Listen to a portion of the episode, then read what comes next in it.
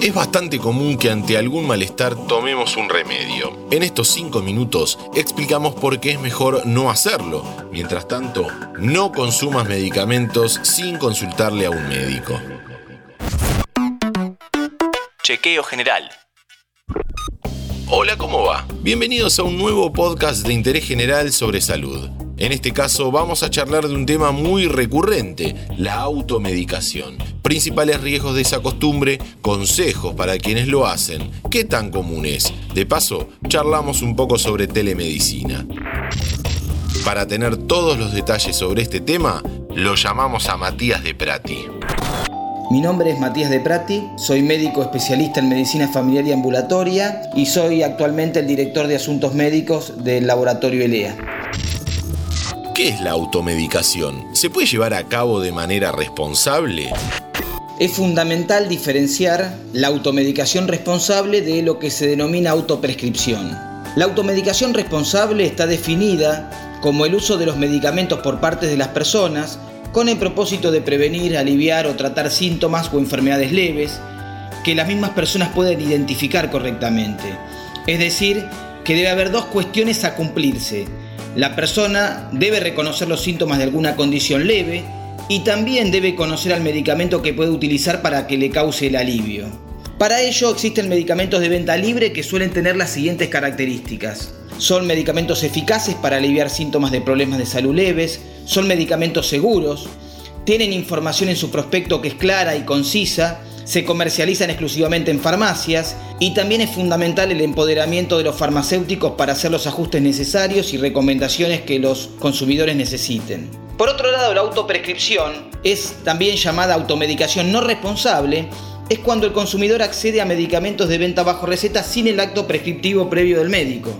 Esta es una conducta compleja y que no está exenta de daño para la salud de las personas. ¿Cuál es el riesgo de tomar un medicamento sin consultar al médico?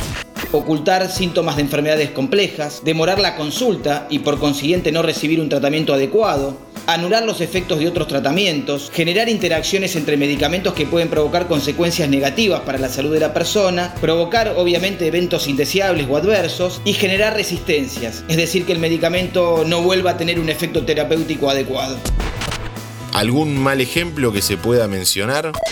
Uno de los casos típicos de autoprescripción o de automedicación no responsable es el uso de antibióticos sin receta médica. El uso indiscriminado, sin prescripción del profesional de la salud, colabora con un flagelo que hoy es mundial que está relacionado a la resistencia bacteriana por el cual para algunas condiciones de salud no hay antibióticos eficaces que permitan tratar un grupo de bacterias, por lo cual hoy la medicina no tiene herramientas para combatirla.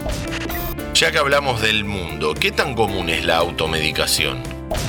El mal uso de medicamentos es un problema que tiene dimensiones globales. De hecho, la Organización Mundial de la Salud estima que más de la mitad de los medicamentos a nivel mundial se prescriben, se dispensan o se venden de manera inapropiada. Y también esta organización dice que el 50% de los consumidores no toman los medicamentos de manera correcta. Obviamente que Argentina no está exento de esto. Hay información de la Confederación Farmacéutica de nuestro país que considera que la mitad de los adultos hacen un mal uso de los medicamentos, lo que esto puede causar alrededor de 100.000 internaciones hospitalarias al año. Y en ese sentido, el abuso de medicamentos es la segunda causa de intoxicación atendida en hospitales después de la ingesta de alcohol y por encima de la cocaína y de otras sustancias ilícitas de consumo.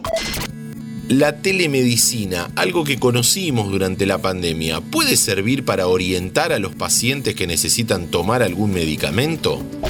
Desde el punto de vista de la orientación, estoy convencido que puede colaborar a evitar la autoprescripción y que también puede ayudar a conducir de una mejor manera la automedicación responsable en caso de que haya dudas o haya inquietudes por parte de los consumidores. Queríamos charlar un poco sobre automedicación y por eso lo llamamos a Matías de Prati. Soy médico especialista en medicina familiar y ambulatoria. Que pasó cinco minutos por interés general.